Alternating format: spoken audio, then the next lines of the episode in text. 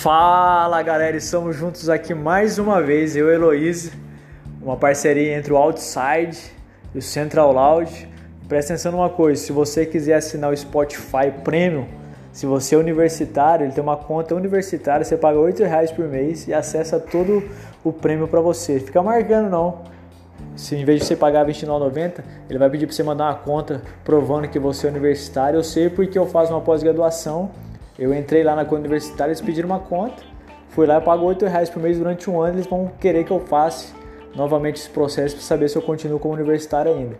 E a gente está aqui para ferver e hoje a gente vai falar sobre um livro que é extremamente fabuloso do Brennan Manning chamado Evangelho Maltrapilho. Eu quero começar com uma frase e essa frase está na sua biografia que diz que Deus o ama do jeito que você é e não do jeito que você deveria ser, porque eu e você nunca seremos do jeito que nós deveríamos ser.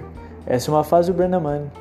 E quando você lê o Evangelho Maltrapilho, o prefácio daquele livro já faz com que você queira ler o livro.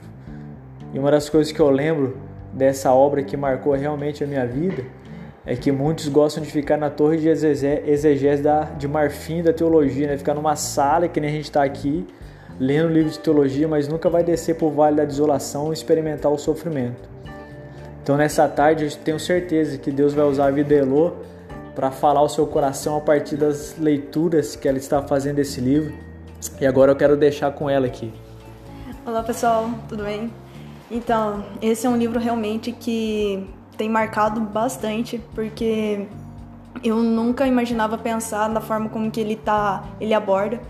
E é um livro que te mostra que quando a gente acha que está num pedestal e fala que a nossa fé é inabalável ou a gente está acima dos outros, ele nos traz para o chão e não porque ele te te joga para o lixo, não, mas é porque nós devemos estar ali. A gente tem que estar tá na humildade como Jesus sempre esperou.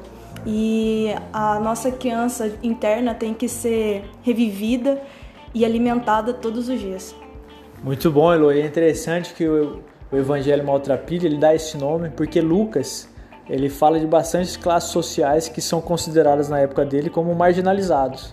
Inclusive as mulheres, infelizmente nessa cultura judaica machista, alguns judeus agradeciam a Deus por três coisas. Primeiro porque ele não nasceu uma mulher, segundo porque ele não nasceu um cachorro, segundo porque ele não nasceu um gentil. Então Lucas pega todos esses grupos de marginalizados, né, os leprosos, os impuros que tinham coronavírus, e traz perto de Jesus, e a partir disso ele escreve essa obra, os Evangelhos Maltrapilhos. Eu quero fazer uma pergunta para você, Elô. O que, que você acha ou que você já presenciou de preconceitos é, no mundo que você vive, seja faculdade, na sua casa, na sua cultura familiar, como por exemplo, você já vivenciou algum tipo de preconceito ou já viu alguém sendo preconceituosa com outra pessoa por causa do gênero, da raça, da etnia ou sei lá o que, que, que você já teve alguma experiência desse tipo?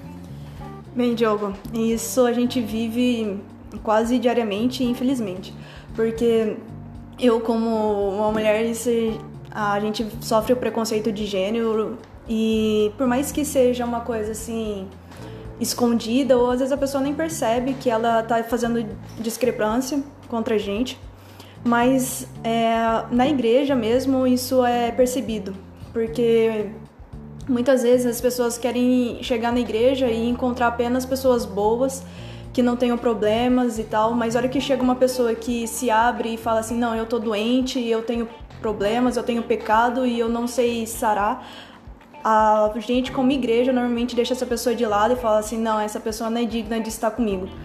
Então, isso é algo que a gente, infelizmente, acaba convivendo.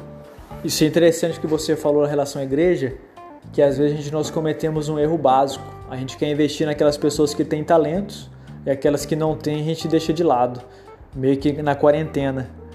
Mas o fato é que Jesus não pegou nenhuma pessoa que tinha talento, ele pegou 12 homens que não tinham talento nenhum e desenvolveu o talento neles. Então isso que Elô falou é muito importante.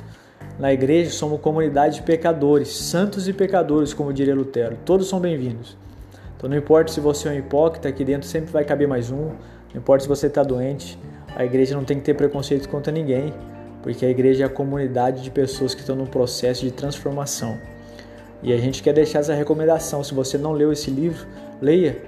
Leia o Evangelho Maltrapilho que vai fazer bem para sua alma e vai fazer com que a sua humanidade ela volte a ser desenvolvida na sua plenitude. Porque muitos de nós queremos ser Deus e o Deus verdadeiro se tornou homem para experimentar o nosso sofrimento. Elô, muito obrigado pela sua participação, sua contribuição. A gente vai continuar fervendo aqui, porque tempo de quarentena é assim mesmo. A gente tá arrumando umas coisas da hora para fazer e abençoar a sua vida. Valeu, Diogo. Agradeço a oportunidade e tamo junto. É isso aí.